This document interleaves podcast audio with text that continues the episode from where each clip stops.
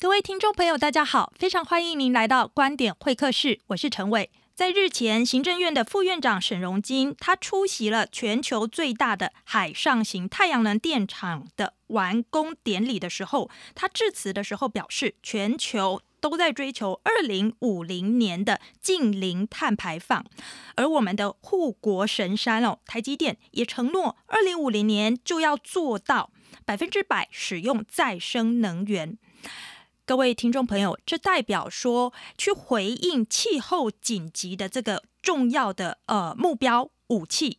二零五零净零碳排放这件事，已经从一个所谓的环境永续的议题，成为了国际级、国家级的经济产业的发展议题了。呃，以外销贸易作为命脉的台湾社会，事实上。这个二零五零净零碳排，它就成为你我够巴豆的代际，这就是今天要跟大家来讨论的议题。到底怎么做到这种结构性转型呢？而不做到又会怎么样呢？这一集的节目是由我们跟台大风险中心所共同制播的。我今天为大家邀请到的是他们的主任，同时他也是台大国发所的教授。周桂田老师，周老师您好。呃，主持人好，各位听众大家好。周老师，这个即便最近大家看到版面上面大概都被早教跟凤梨给淹没，可是我们还是要来看一看目前国际间在呃热议在探讨的议题，其中有一个当然大家都会说是二零五零年的零。净零排放，也就是所谓的碳中和。我首先想要邀请老师，您帮我们听众朋友科普，就是这个近零排放、碳中和，这到底具体它是一个什么意思啊？近零排放、碳中和其实很简单，呃，它其实是有不同的定义，其实也可以，如果一般来讲，也可以把它视为是同一个语言呐，哈。嗯，简单来讲就是。根据二零一五年那个联合国气候高峰会就巴黎协定，OK 的那个定调哈，希望在二零五零年全世界的气温呢一定要呃不能升温两度 C，嗯哼，好，不能升温两度 C，因为如果依照现在呃继续往下走的话，会继续升温两度 C 的话，就是那个地球的这个二氧化碳的浓度会达到。四百五十万 ppm 的时候，是地球会有大的灾难。那我们可以看到，最近已经有非常多的灾难了嘛，哈。最近十年来，对，包括呃上两个礼拜的德州的这个呃寒流跟大停电，哦，这是北极软化以后让寒流往往下走，然后刚好到了美国各州，尤其德州的损害是非常严重。是。那净零排放其实定义就是说，希望在二零五零年。全世界无论是工业、能源、建筑、服务业、交通的排碳是达到零的排碳。那零的排碳有两种方式，一种就是不排放二氧化碳，另外一种就是排放二氧化碳可以用其他方式来把它呃抵减，包包含是说种树，哦，或是说包这叫抵减，哦，但或是包含所谓的 CCS，就是 carbon capture。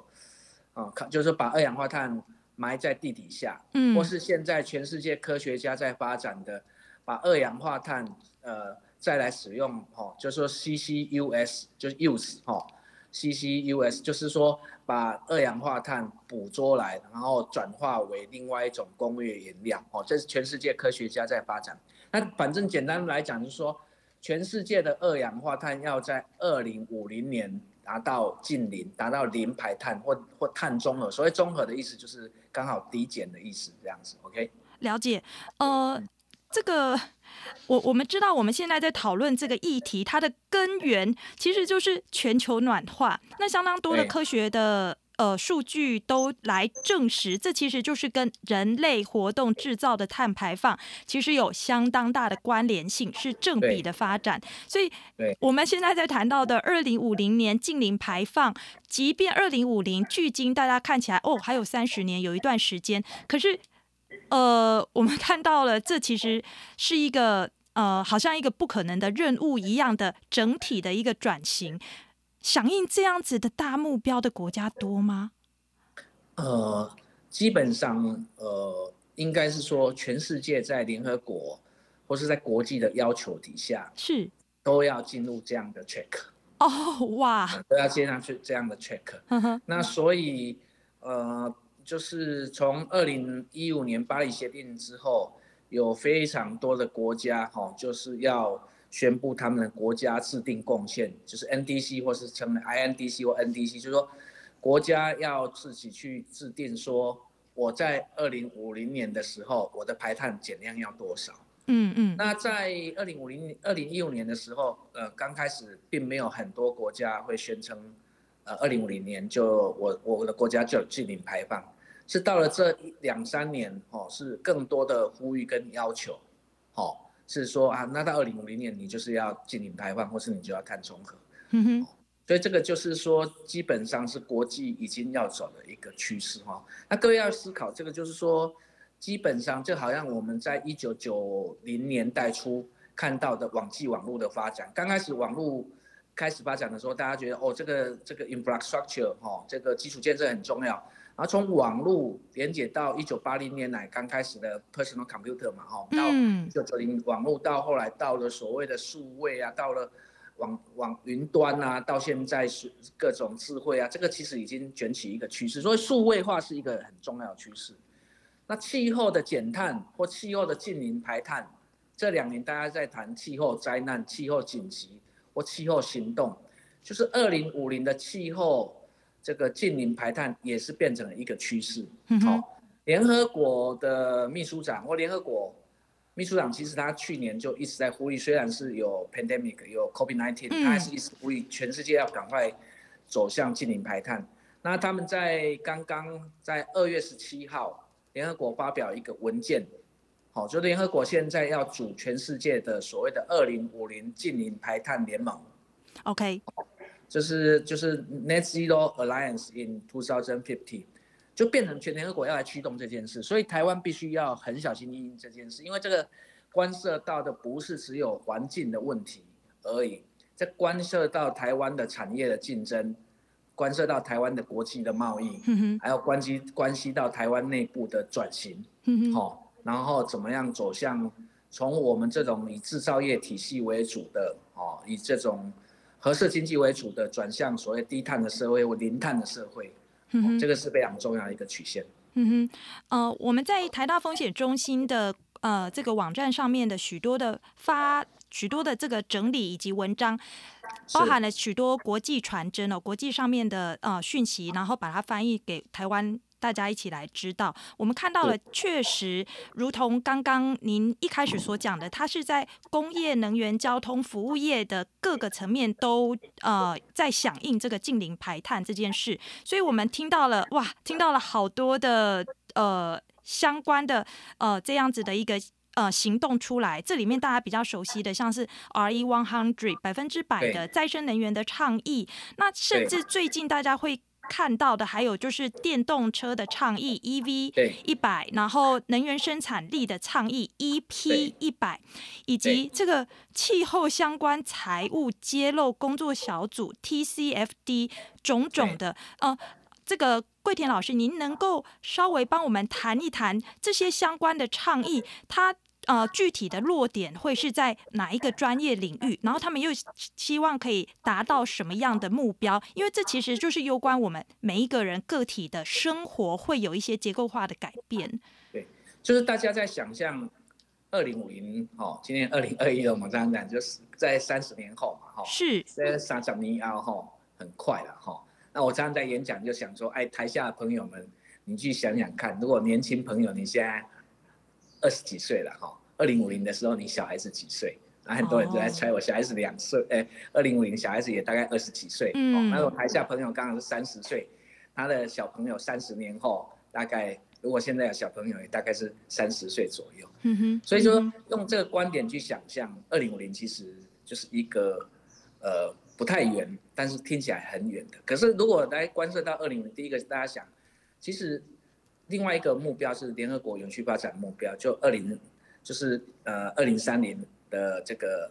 SDG。那二零三零其实很快，从二零一五倡议到现在，嗯，已经过了五六年了，对不对？是。剩下十年，二零三零很快就到了。所以当我们 reach 到二零三零，很快二零四零就到了，很快二零二五零就到了。好，那我稍微讲一下哦，就是电动车倡议 EV 一百这个很简单，它就是说希望大家现在用化石燃料这个排碳，因为运输也是排碳。的大宗哎，的的大宗之一吼，大概应该是在每一个国家大概是四分之一强了哈。OK，那看数据哈，那如果能够都把这个发电源哈发提供变成所谓的无碳的或再生能源的或氢能的这种那个发电的话，那电动车就是一种减碳的一个工具哈。简单来讲就是不要让这种污染，因为排碳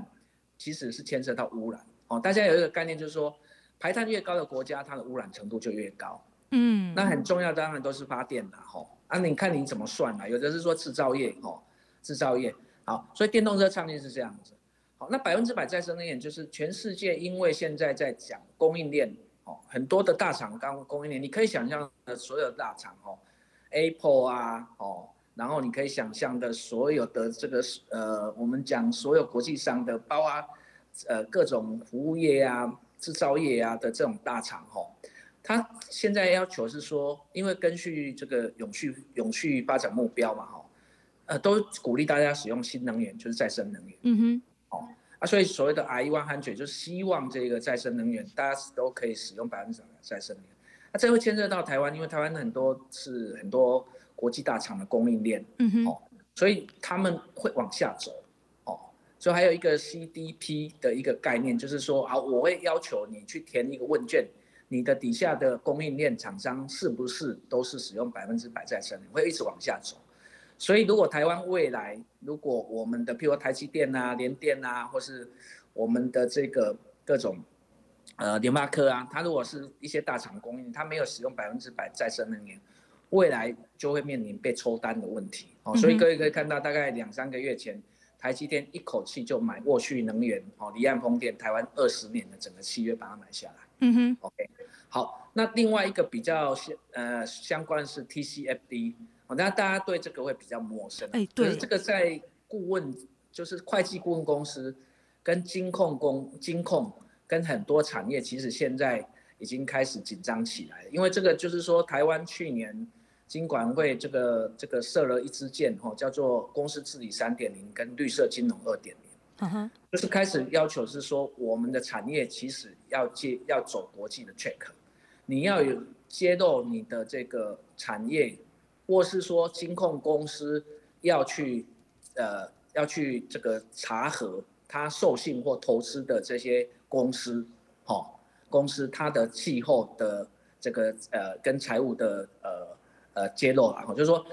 一个是金控公司，一个是本来产业本身。那为什么？因为就是说，国际上会要求是说，你的产业或是你的金融投资都必须要符合减碳的这个目标，来才能够来呼应联合国这个目标。所以这个一般民众现在比较不熟悉。可是从台湾从大概去年九月到十一二月，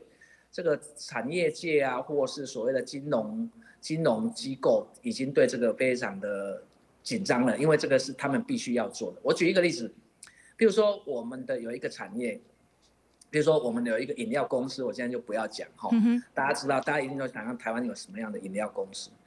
他们的产品呢，一定有外资来来来投入嘛，哈，那他们的法人法法说会外资法人就会站起来是说，请问你们有没有参与 TCFD，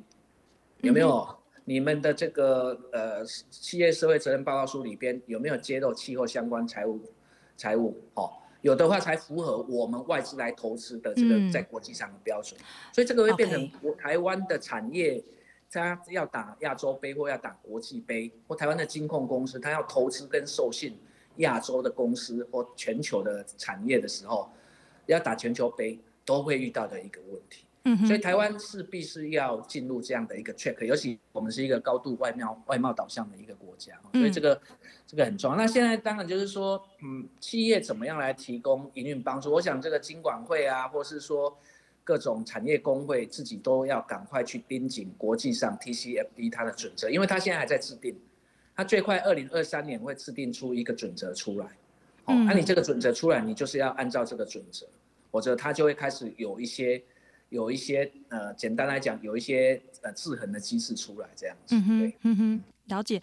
呃，我我刚刚听到就是呃桂田老师所说，我意识到这个好像不是只是所谓的博美名，做做表面功夫，做做那个一个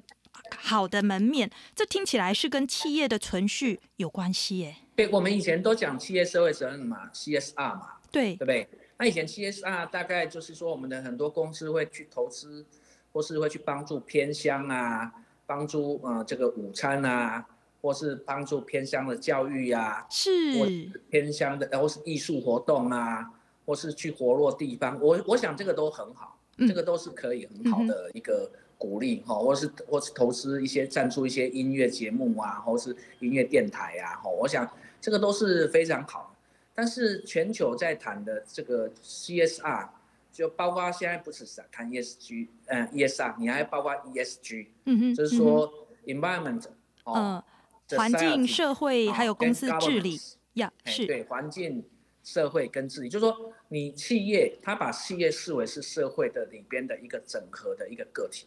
你企业要生存，无论你在你的国家或在你的区域或在你的全球，基本上都是社会运作的个体之一。所以你现在企业在获利，你不能只看到你的获利，嗯嗯，你要看到你对环境有没有帮助，有没有去做环境友善的各种。呃呃，制造啊，运输啊，回收啊，你有没有负担社会的责任？譬如说社会不平等啊，社会贫穷啊，哦啊，然后治理就就就重要，你的企业内部的治理有没有透明啊？你没有帮助这个国家往良善的治理方向走，就是整个全球其实是在做一个运动了。我就说这个运动要让这个全球。走得更好哦，因为我们知道以前都是所谓的新自由主义嘛，就资本主义深化，就企业只会自己赚钱嘛，那会被骂嘛，对不对？嗯嗯。那现在开始走 ESG，那这个 ESG 就又是跟气候连接在一起，很高度，因为体现到了现在你世界各国现在面临都是气候灾害嘛，好，还有包括现在的气候灾害加上更多的气候软化会造成更多的传染病，哦，或是这样的全球大流行产生。那企业应该负担什么样的责任？嗯哼，嗯哼，所以我想这个就是越来越重要。就是说，过去很多企业可能委托，呃，像台湾就有四大会计公司嘛，哦，那就是有一些是国际的会计公司来台湾设立的，那就是帮忙写写企业社会责任啊。那有时候大家会觉得啊，这个隔靴搔痒哦，这个在 embellish 就是美化哈，化妆哈。那现在不是哦，现在他要要求开始你要比较越来越锐利的，你你要去揭露你的气候财报。好，你要去根据你的有一些产业，譬如说我们很多电信公司，哦，啊，或是说我们的很多大的航空公司，哦，或是我们很多的大的产业，他们会加入所谓的 SBTI，就是就是 Science Based 的 Technology 的这个减碳。我说我以科学基础为倡议的减碳，他会加入这些国际机制。我就我们的企业其实现在在国际上要去跟人家运作，其实都要加入这些比较属于国际层级的机制。是。这个台对台湾而言，其实民众其实可能真的比较远，可是企业现在要面临一件大事情啊，以前叫公关公司，嗯嗯嗯，对不对？嗯，那现在可能叫做这个呃公关公司慢慢转成叫永续部门，哦，对不对？OK，未来可能叫做气候揭露部门哦，就 就现在越来越多公司要面临这个里边的这种所谓的这个呃，应该是说倡议 ESG 的人要在。公司内部要有这样的人才，是，以前只要是公关嘛，只要做好嘛，啊，慢慢的是说啊，永续，啊，一些永续又部分公关的人来负担，可是现在要越来越专业哦，比如说企业里边，他可能要聘有关能够读懂气候议题、气候资料的人才，嗯、那尤其又又发了国际这样的一个资讯或是标准，然后怎么来帮助这个企业在。在一个社会的形象，或在国际的形象，嗯哼，听众朋友，我们在这个节目的上半段，我们谈到的，大家可以意识到，就是国际趋势，然后百大企业可能要怎么走，那呃，国家的这个政策，它的方向要怎么样，因应世界产业的潮流。接下来，在下一集的呃下一节的节目当中，我们要从一个草根的呃这个位置出发，从一个台湾的观点来请教周桂田老师。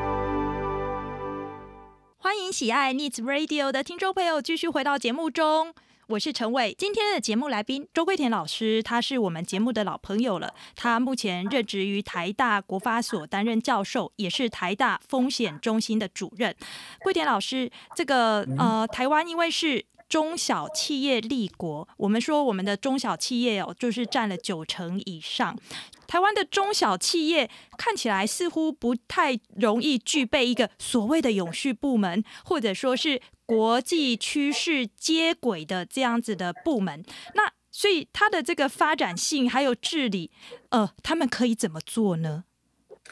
是这样子，是说台湾现在如果说我们从管制的架构来看，哈，台湾过去是一百亿这个资产的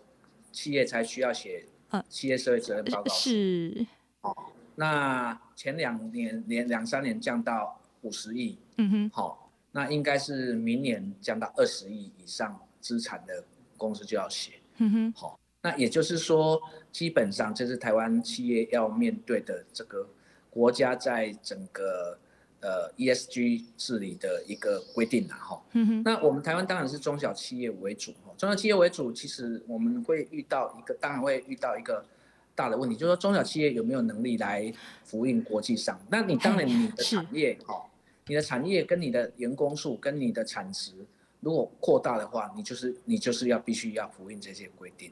嗯哼。那你如果没有的话，其实我会建议是说，中小企业未来就要成立这个相关的呃联盟，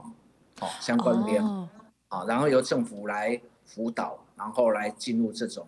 所谓的永续。永续推动永续的一个一个各种方式。那国际上现在在讲的基本上是这样，就是说，呃，数位化，好，数位化，特别是数位化，数位化可不可以帮我们的产业，哦，包含中小企业，它能够在制造啊，好，在这个能源效率呀，哦，还有在产品的多元性跟产品的高值化里边，哦，产生一些变化，哦，啊，所以这里就是是说。如果说我们过去是台湾有一些中小企业，它比较是属于那种，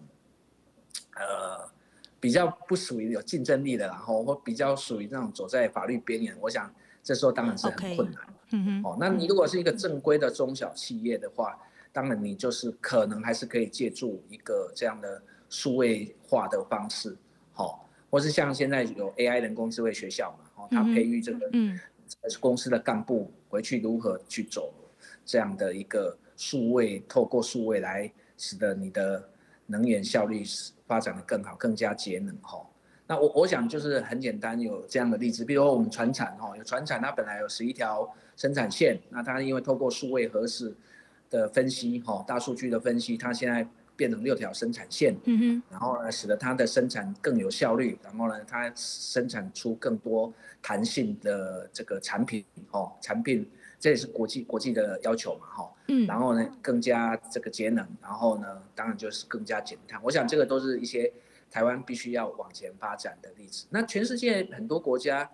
有都有很比较高度的中小企业，我想这个会发展出一个模式出来。嗯哼，嗯哼，这个能源转型是减少碳排的一个有效的手段。呃，桂田老师在这个议题上面也琢磨很深。那我们观察台湾的呃政府，如果以这个两大政党蓝绿而言的话，他们对核能还有绿能的发展有不同方向的期许，那其实也确实反映到，就是二零二一年八月，呃，各位听众朋友，我们今年要经历的公投上面有这样的议题，那这是第一件事。那最近又这个世界首富，不过他现在就是全力以这个比尔盖茨的基金会在呃。实践他许多呃国际级的倡议哦，比尔盖茨他公开支持核能发展，此其二。呃，我想要请教老师的是说，核绿对决的这个议题，如果我们以就是台湾作为国际产业链的一环的这个呃重要的发展性来作为一个呃我们要达到的目标，这个 核绿核能绿能的议题，我们可以怎么样去期待？我把这个问题跟上一个议题稍微结合一下。好的，就是说，无论是产业了哈，或是说大的产业、中型产业，或是中小企业，其实第二代的接班人、第三代的接班人都要注意这样的一个国际的趋势。了解。嗯哼。好，那台湾现在其实是，当然，呃，我们一直都有这个内部都有所谓的非核家园的一个讨论哈。那非核家园这个讨论，其实在二零零一年已经定掉，现在是说进程的不一样，哈，进程的不一样。所以呃，这个时候就是要来思考说，台湾到底要走向什么样的能源方向？因为能源其实我这样讲好了啦，哈，这个台湾的整个呃二氧呃温室气体有百分之九十五是二氧化碳，嗯，哦，那二氧化碳里边。有百有七成是发电，嗯，哇，所以九七大概是六十三左右，六十三的二氧化碳是来自发电，是，哦，无论是台电或是一些民营电厂，好，那所以你的发电取向，你到底是要怎么样发电取向？这个是台湾未来面对的方式，好，那大家在讲减碳，第一个要去思考就是说，哎，减碳不要只有去去想说只有发电，减碳还要包括节能啊，能源效率啊。我们可不可以透过价格的抑制，透过各种这个新的这个能源技术，好，或是透过一些能源效率的方式，让我们的用电量其实是不会提高太多的。哦，所以这个一方面是发电，一方面是节能。哦，譬如说，呃，很简单啦，我我就举我我我我我在国发所任内的的时候。我帮我们所换了很多的这个，呃，这个感应的电灯，嗯，换了很多的这个冷气，嗯、这十五，我们一年下来就减减了一万度电，嗯嗯嗯，哦，减了一万度电，这个这是非常实质的。那我要讲的是说，其实台第一第一个就是说，台湾在减碳方面，其实不一定要只思考是核能的问题，嗯哼，因为全世界在谈各位各位刚刚无论是说所谓的。R 一百，哦，或是 EB 一百，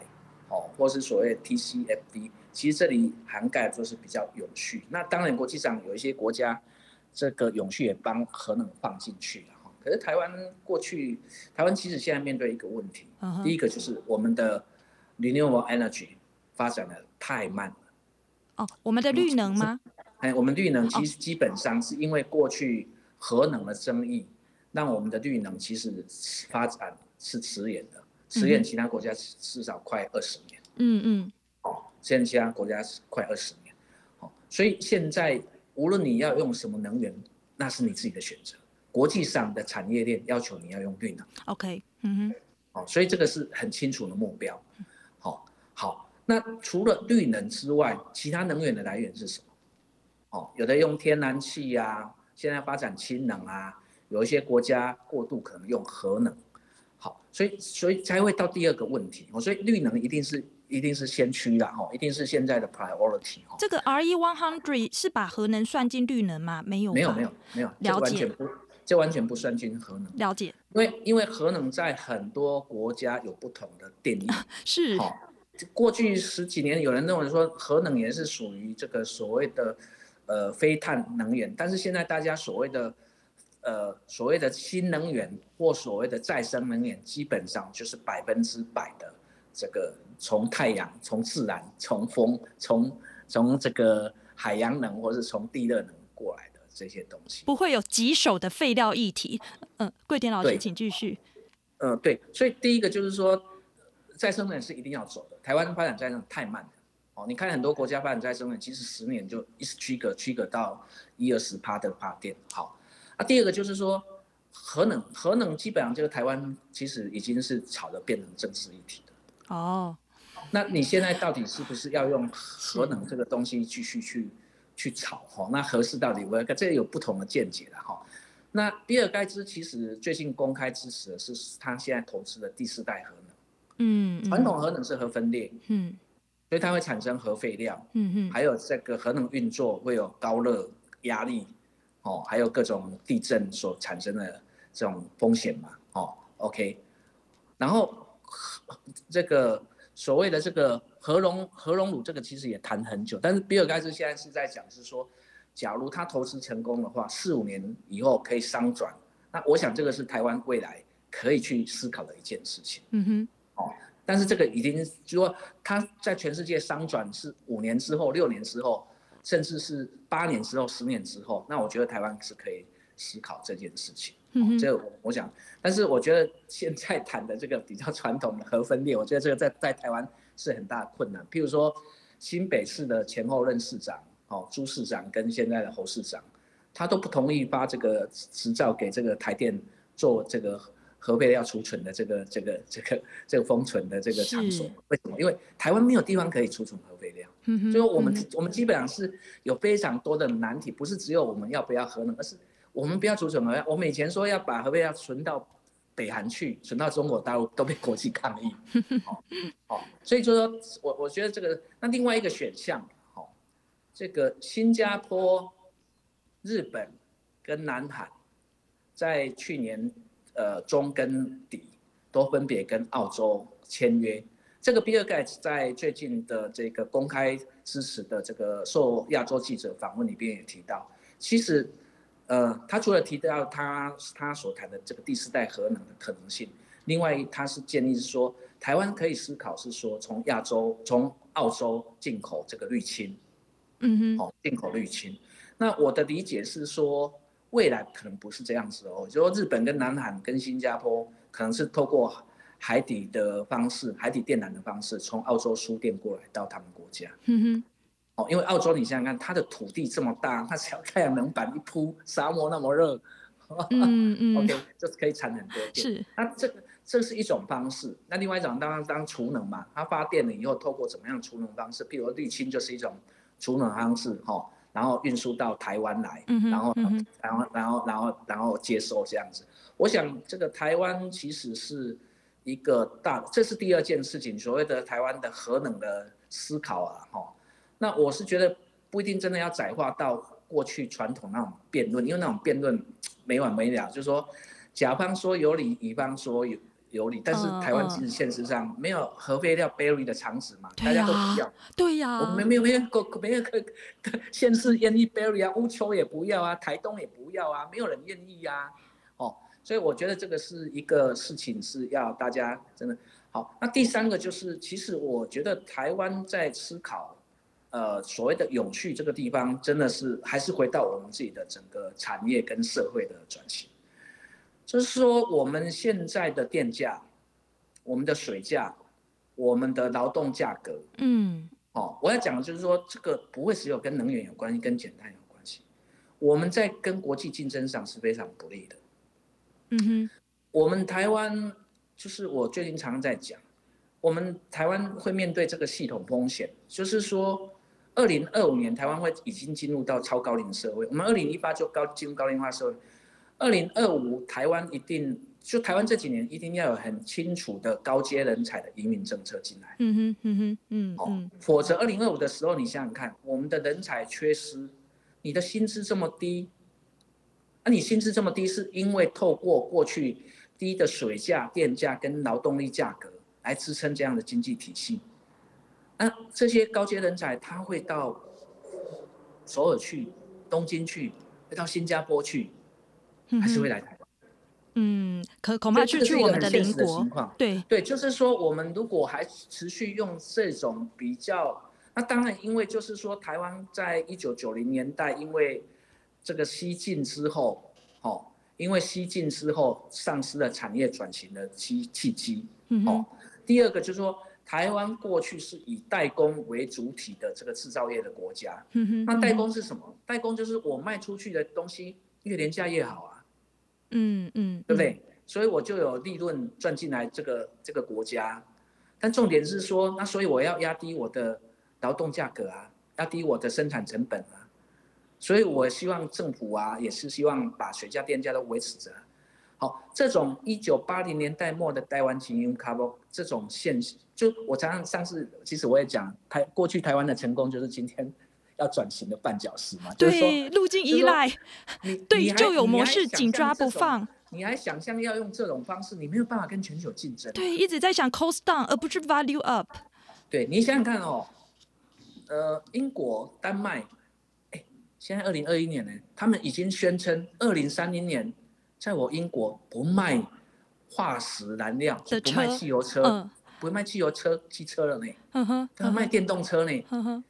你想想它那个驱动会多快？所以电光电动车这种事情，在这可能再过三五年，你可以想象吗？全世界的所有大厂看到 Tesla 这样的走法，他不投入电动车，他完蛋了。就这是已经是一个时代转换的时期、嗯、啊！电动车背后连结是什么？社会、数位、创新、责任、环境，这些都连结到整个消费者意识会点。所以你台湾过去那种。呃，轻薄短小那种微利的这个产业模式，其实现在慢慢在变动啊。因为现在台湾其实有很多产业已经回来投资。嗯。如果你还维持这种没，我说现在是介于这个中间，台湾现在介于这个矛盾，可是你还是要有政策导向，赶快把这个方向导过去。嗯哼。否则台湾真的会落后了，因为你想想看哦，到三零年，人家都还在，人家都已经不卖电动车了，我们台湾还到处都是油车。嗯哼。你怎么会鼓励有有竞争能力呀？这东西一定会从。先进国家很快就到很多的呃这个呃次要国家，然后会到东南亚的国家，全世界都会这样子。嗯哼哼哼，呃，听众朋友，相信大家多少在最近应该有看到，就是呃我们的邻近的国家南韩，他们其实呃政府带头，对于二零五零年的净零排放，他们有相当大的政治决心哦。那呃这个就呼应到刚刚桂田老师跟我们谈到的，就是我们。不止没有办法做人力充足的国家，我们甚至还会是一个人才短缺，而且人才都，呃，不要说别的人才进不来，我们甚至我们自己的人才会不会也都流失到我们的邻近的亚洲国家去？这个是值得考虑的，因为听众朋友，这个跟我们的连接并不远，就是你我的小孩。我讲两个点呢，是是，第一个点就是，呃。如果没有中美贸易科技战，二零一八年十月，中美贸易科技战或贸易战，其实台湾的人才是会往外走的，哦、因为那时候台湾进来台湾投资非常少。嗯哼，哦，就过去到二零一八年十月之前，每年回来台湾投资，一二十年来不到一百亿。嗯嗯，好，那这个，所以台湾其实。如果大家还记得的话，其实，在二零一五年，中国的紫光，大家来收购台湾的电子业、半导体业，多霸气呀！因为那个时候 AI 还没出来，那时候没有 AI 出来，没有人工智慧、深度学习还没出来，没有需要更多的 chip 感应，所以台湾的半导体业其实也走到一个极限了。因为全世界没有新的市场跟设备嘛。那所以有一个契机是说，刚好这个这个所谓的这个。呃，AlphaGo 嘛，对不对？这个东西出来了嘛，哦、嗯、，AlphaGo 出来，开始深度学习，开始晶片 chip。我们现在包括手机呀、啊、汽车啊。嗯、对不起，AlphaGo 是什么？老师在讲的 AlphaGo，AlphaGo 就是这个有没有这个 AI 的下棋呀、啊？下下这个西洋棋，哦、后来下围棋呀、啊，下围棋都胜过人脑啊。OK，所以这呃，您在反映的其实就是全球啊、呃，现在有个晶片缺，对不对？因为 AI 的载体在晶片上，了解。对，就是说 AI 这个深度学习创造出新的数位装置的可能性。是。它数位的装置的可能性会让全球有更多的，包括现在汽车啊，各种我们的手机啊，我们、oh. 所有产品都需要 chip，所以 chip 又会新的。更台湾很重要，台湾现在是 chip 全世界的战略核心嘛，就是对对对，半导体 护国神山嘛，矽屏障，嗯，好，新屏障，台湾的战略屏障嘛。啊，第二件事情就是因为这些东西 chip 旁边周边必须要有一些制造装置嘛，这也是台湾的强项嘛。所以台湾基本上是在这个技术，在国际这个科技的技术，就 AI 这个深度学习出来，台湾找到新的技术跟跟跟市场的路径，嗯哼，好。啊，第二个当然就是我刚刚讲的中美贸易战，让台湾投资更多、更多回来。我的台湾人才就是会是往外流失嘛。好，那现在问题就是说，好，现在台湾已经有三兆啊，一兆两两三千亿要回来投资了。嗯哼。所以你现在面对的是台湾是一个新的这个战略格局，所以你怎么样去呼应刚刚讲的这种国际的这种气候排碳啊、永续啊、减减碳啊、社会责任啊？所以一定要脱离这样的一个过去的这种台湾级 m c 这种便宜的思维了哦，因为这个是整个国家在调控，这是需要一个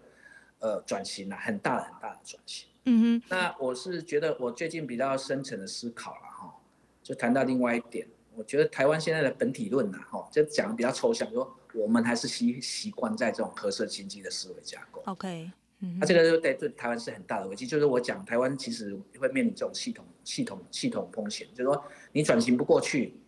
那怎么办？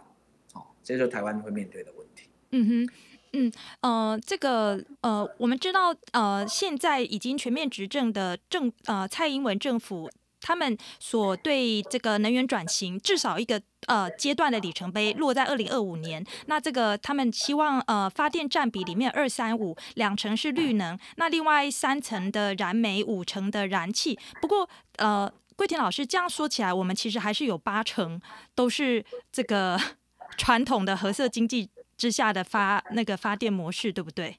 对，现在就是说比较精确的，就是说二零一八年底公投之后是。呃，就是两成的这个，两成的这个绿能，绿能对，然后两成七的煤，然后五成的五成的天然气嘛，是是，啊是，那这个就是说，基本上是我们这几年都是在过渡，就煤降天然气升，就很多国家在能源转型的过过渡里边就是减煤嘛，哦，甚至无美嘛，哈，全世界现在在走减煤或无美，然后呢，再来就是天然气做一个中间过渡。嗯哼，好，那绿能是到二零二五年是希望达成到百分之二十，我现在看起来挑战性很大，因为当然这就有整个社会学习历程嘛。那还有我讲台湾发展的太慢，好，那现在二零二五之后，台湾的绿能要往前走到多远？对啊，没有人在谈呢。好，有现在基本上应该就是开始在做评估了。OK，那我我的意思就是说，这个是台湾也是要。往前走，就是说，如果我们有这么大的制造业，我们制造业占全国排碳，就是大概就是一半吧。嗯哼嗯哼。啊，前基基本上你换算过来，就是说用电人占了一半多啦。嗯哼。好，五十几趴了。好，那如果说这样的，它需要用电是能够 trigger 是更多从绿能过来。嗯哼。或是我们的电电的结构，或是电价的结构，管制工去改。哦，这这这个必要性必须要配套。来讲哦，来来走，那当然有人就会批评的是说啊，绿能贵啊，吼，绿能应该让它降价一点。不过全世界现在就是说，呃，从两年前这个 IEA 全就是全世界的国际的能源总署已经就预估了哈，到二零二五年其实绿能跟所谓的传统的能源的价格哈，成本会会交叉，嗯哼，哦会交叉，我就是绿能其实是降价越来越快了哈，就说这个应该是全世界的一个发展趋势，所以台湾是说。在这个架构底下，怎么样往往前驱动哈？那所以当天然气到五十的时候，就要开始往下降了，绿能往上升，嗯哼，那煤继续往下降，嗯哼，好，这是一个政策目标。那执行上怎么样去执行，就要看调控了，哦，就要看调控哦，就是说，呃，当然国际上都还在期待是说储能技术。OK，嗯哼，储能技术如果是一个科技的大的发展，嗯哼，嗯哼，这个不能排除这个可能性啊。储能技术的一个大的科技的发呃突破的话，那会变得，你就变动也会非常的大。哦，好，另外一个当然就是说氢能，嗯嗯，氢能，氢能这个就是说国际上怎么把，其实我在一九九八的时候，我在德国弗莱堡去那边参加国际会议嘛，嗯嗯。德国弗莱堡一九九八已经有氢能公车了，嗯哼，哦，所以说这个要看这个的技术怎么转换到市场，嗯，然后它可以透过市场机制让它存活下来，嗯哼，这个就是说全世界都会慢慢去走的路。简单来讲，我们可能要盯紧国际的路径了，那还有技术的可行，技术的可行性，然后调控我们目前的走法。那目前因为当然就是说。很难堪嘛，因为过去绿能发展太慢，现在短短几年要把它拉到这么高，的挑战性非常非常的大。是是，呃，听众朋友，我为各位专访到的是台大国发所的教授，也是台大风险中心的主任周桂田老师。我最后一个问题请教老师，这个呃，针对我们刚刚上述所谈的这个因应气候变迁、气候紧急而来的。结构性的转型，其实世界已经呃，国际间已经走出了许多的轨道，那个轨道是呃，就是一个具体的转型路径，而不只是道德的呼吁而已。那台大风险中心作为平台，呃我们可以持续观察，或许从你们这里获得什么样？你们会再继续进行什么样的这个转型管理的计划吗？那对于普罗大众啊，或者专业经理人啊，这些不同的社群，您又看就是我们大家可以怎么样来使用这个平台？我们基本上就是说，呃，作为一个学术单位啦，我们在看就是全球是一个 ground change，或是你可以讲说是一个 great transformation，哦，巨变。哦了解，这样在这样的一个巨变底下，我们一方面要紧盯国际的这个政策、哦技术、哦还有法规；另一方面就是说我们会转译，或是说转译国际的文件；另外一个就是说我们会针对台湾在亚洲的这个内部的政策，哦，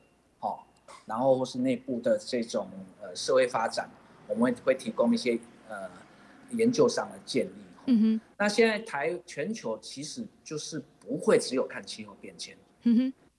哼，这次 pandemic 哦，这次 pandemic 其实就是说是会改变了全世界的一个走向。嗯，是是。就是你现在要看的不会只有气候减碳，现在要走的是另外的，就是要走向这个呃所谓的疫全球的疫病大流行。全球疫病大流行跟气候减碳。跟数位，好、哦，已经是全世界要去驱动的这几件事情。是。那另外一个，全世界又面临老化的问题。嗯哼。好、哦，所以就是我讲的一个概念，就是说，当疫病传染跟气候变迁同时发生，然后再加上它是在一个老化的社会结构，嗯、就变成一个很威胁性很大的新常态的时候。OK。这时候我们怎么去解套？那我们必须要有一个比较前瞻的永续的概念来看待这个东西的。然后我觉得我们就说新的世代哦，台湾过去当然走过这个经济发展，一九七零年代、一九八零年代，现在走到全世界是一个永续、永续的社会，竞争、永续竞争的社会，或是永续包容，然后创新、社会友善这种环境友善的这种社会。那这样我们怎么样透过一个科技的发展，数位的发展，我们怎么样重新构造我们的这个社区，重新构造我们的都市哦，譬如智慧城市，重新构造我们的国家，然后重新构造我们的公民在全世界的地位哦。我想这个就是说台湾可能要看的，就是说那我们当然就是说大家一起来共同努力啊，因为这个就是说我们可能要思考，就是说怎么给下一个世代，哼哼，哦，一个好的环境。哦，台湾其实在这个转折上非常非常重要。我想这个不是会只有是联合国在 在联合国秘书长 哦那个古古特雷在呼吁，台湾内部其实这这个大家也要去想，这个就是在一个转型的一个 moment，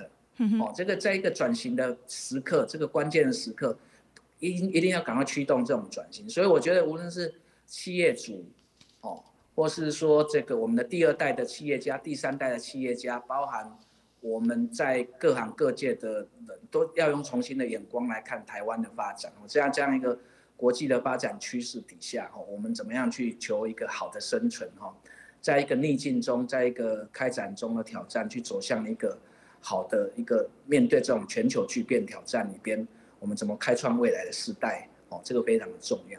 是，听众朋友，二零五零的净零排放，它不是远在太平洋天边的国际组织的道德呼吁，它其实关乎的就是您的孩子的生存环境、薪资结构、企业的二代、三代的领袖，到底需要有什么样的专业的眼光？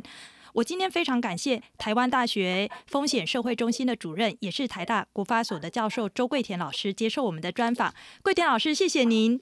谢谢主持人，谢谢各位听众。也非常感谢各位听众您的收听，我是陈伟，下周再会，拜拜。